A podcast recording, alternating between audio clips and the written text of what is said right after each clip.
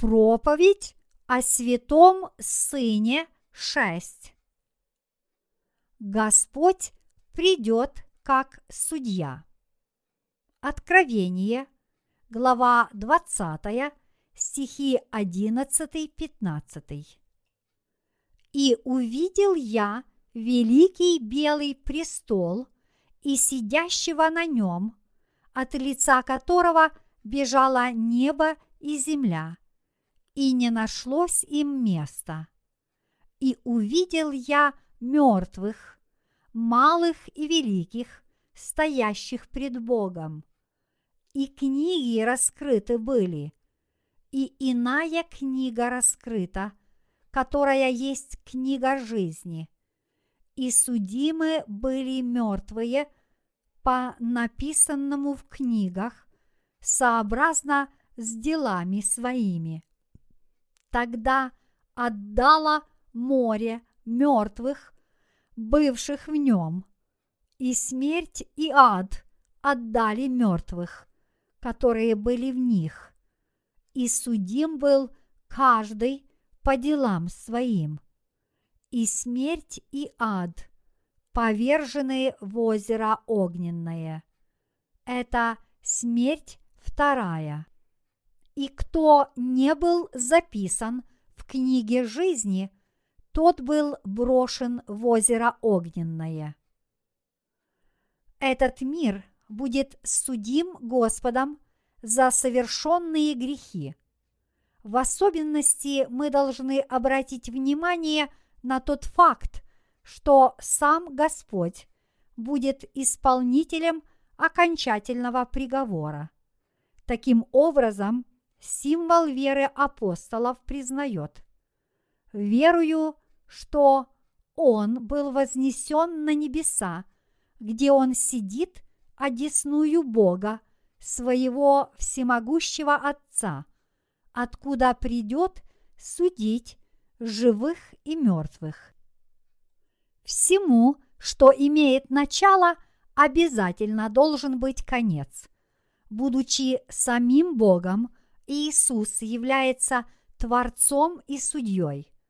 Поскольку Господь является Спасителем человечества, Он также является и Судьей. Он первый и последний. Библия говорит нам, что всему свое время под небом. В Экклесиасте, глава 3, стих 1 сказано «Всему свое время и время всякой вещи под небом». А в Деяниях, глава 17, стих 31 говорится «Ибо Он назначил день, в который будет праведно судить Вселенную посредством предопределенного им мужа – подав удостоверение всем, воскресив его из мертвых. Таким образом, Бог обязательно будет судить грехи человечества. Мера этого наказания будет определяться сообразно тому, верил человек в Евангелие воды и духа или нет. И каждый будет судим – именно по таким критериям. Время суда. Судный день наступит, когда Бог распространит Евангелие воды и духа по всему миру. Матфея, глава 24, стих 14. Он станет последним днем этого мира, днем его конца – об этом дне написано в Откровении, глава 20, стих 11. «И увидел я великий белый престол, и сидящего на нем, от лица которого бежало небо и земля, и не нашлось им места». О нем также говорится во втором послании Петра, глава 3, стих 10. «Придет же день Господень, как тать ночью, и тогда небеса с шумом придут, стихии же, разгоревшись, разрушатся, земля и все дела на ней сгорят.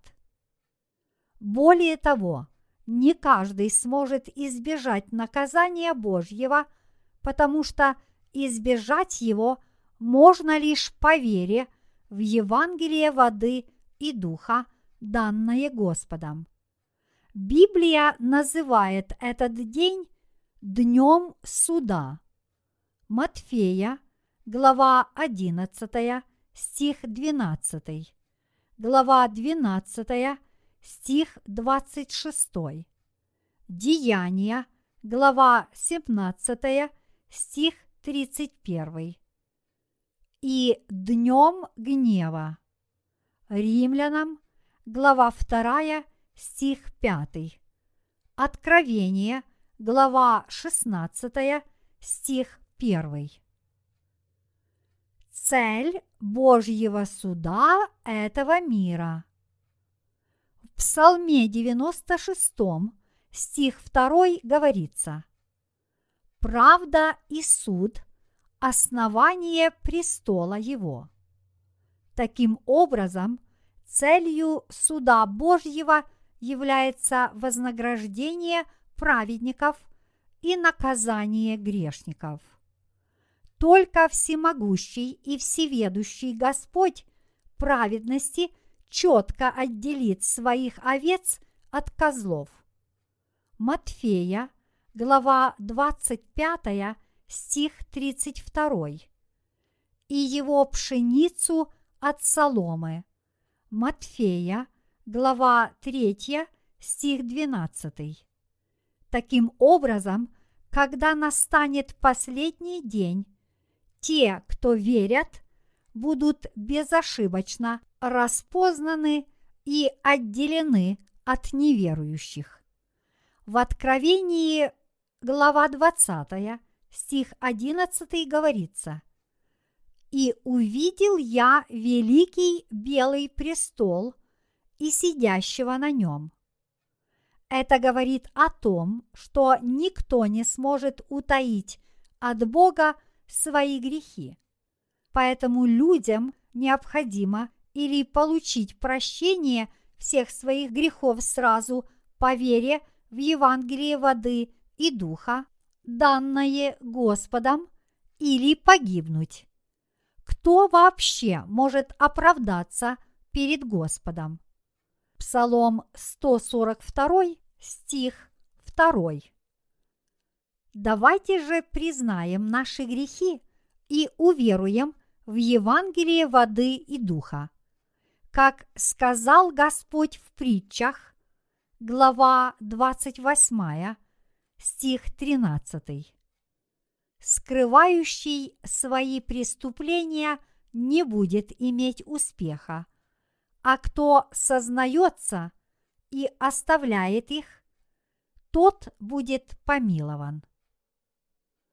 Суть суда. Суть Божьего наказания грешников мы сможем понять, когда впервые осознаем суть и черты Христа, являющегося судьей. Этот суд является наказанием, приводимым в исполнение в рамках Божьего искупления грехов, и таким образом нет иного искупления.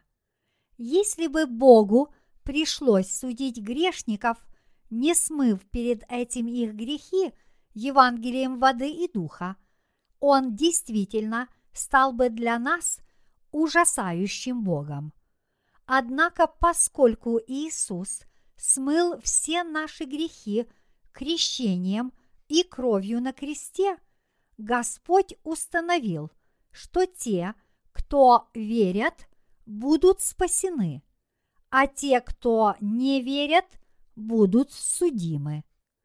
Вот почему послание к евреям, глава 9, стих 27 гласит – и как человекам положено однажды умереть, а потом суд.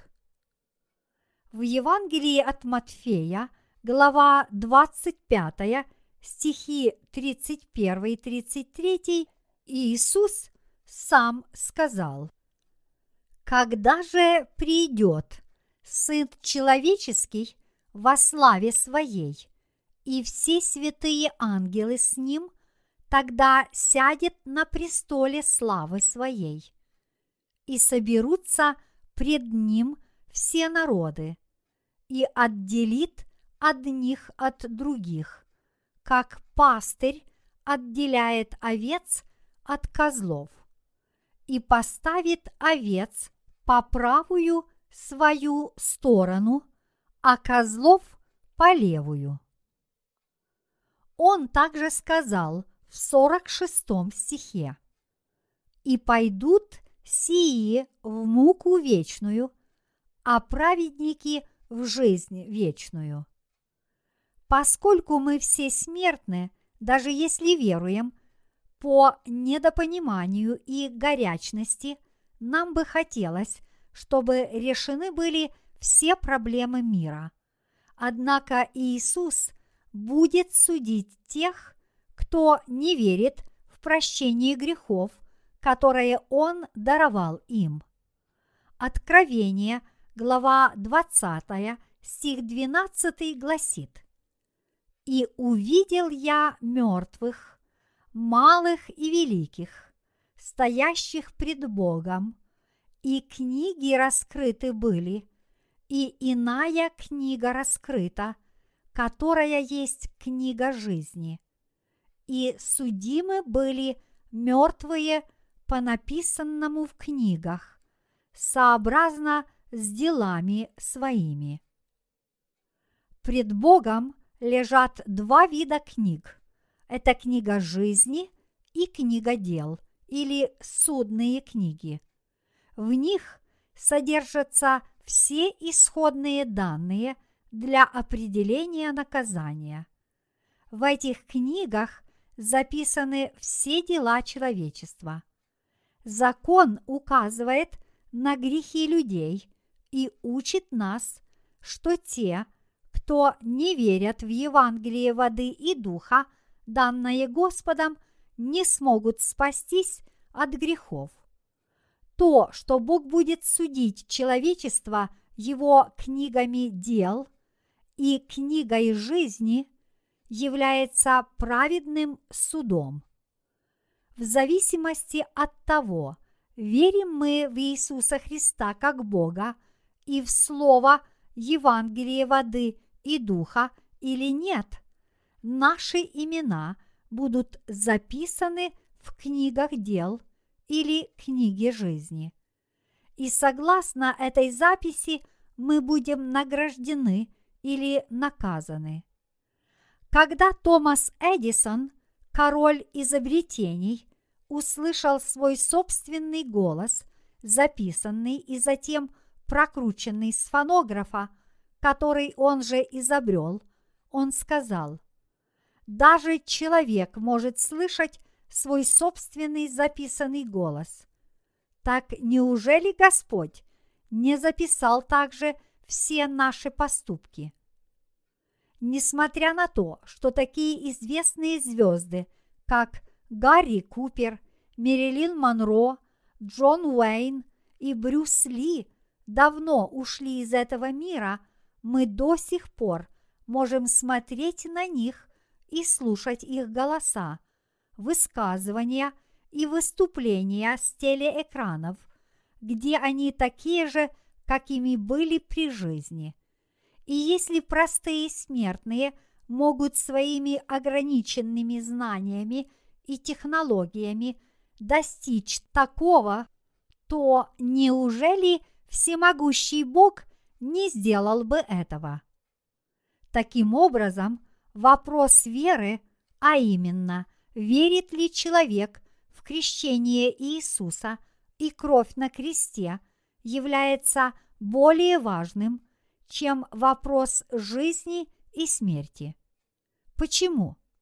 Потому что в зависимости от того, верит этот человек в Евангелии воды и духа или нет, он или получит прощение грехов от Бога, или понесет наказание за грех. Закон Божий позволяет нам признать наши грехи. По меркам закона Божьего ни один человек не мог никогда сказать, что он безгрешен. Но если человек верит в Евангелие воды и духа, о нем уже более нельзя сказать, что он грешен.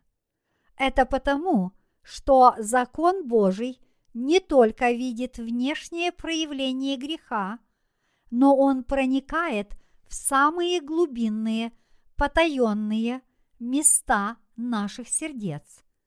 Закон, например, говорит, «А я говорю вам, что всякий, кто смотрит на женщину с вожделением, уже прелюбодействовал с нею в сердце своем. Таким образом, даже если мы никого не убили, но испытывали ненависть, зависть или ревность, которые побуждают к убийству, закон говорит, что мы уже совершили убийство. Матфея, глава 5, стих 21, 22, 27, 28.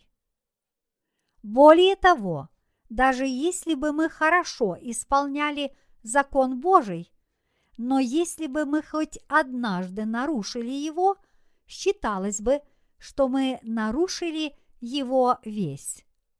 Вот почему человечество должно верить в Евангелие воды и духа, дарованное Господом. Бог дал человечеству Иисуса Христа, который исполнил всю праведность для нас, независимо от закона. Римлянам, глава 3, стих 21. Каждый, кто верит, что Иисус Христос, выполняя закон Божий, принял крещение, взял на свои плечи все грехи мира и умер на кресте, может спастись от всех своих грехов просто по вере в эту истину. Таков завет спасения, полученный по вере. Римлянам, глава 5, стих 19. Обвиняя наши сердца во всех грехах мира, дьявол пытается затянуть нас в преисподнюю.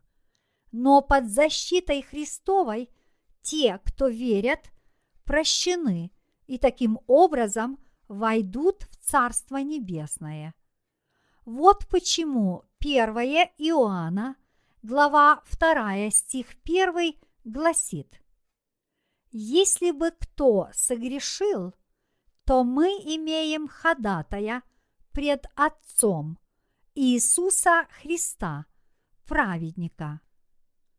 В свете этого вопрос того, окажемся мы на небесах или будем осуждены на вечное пребывание в аду, решается вовсе не нашими делами, но тем, верим ли мы в крещение и кровь Христа, и верим ли в то, что Он является Богом.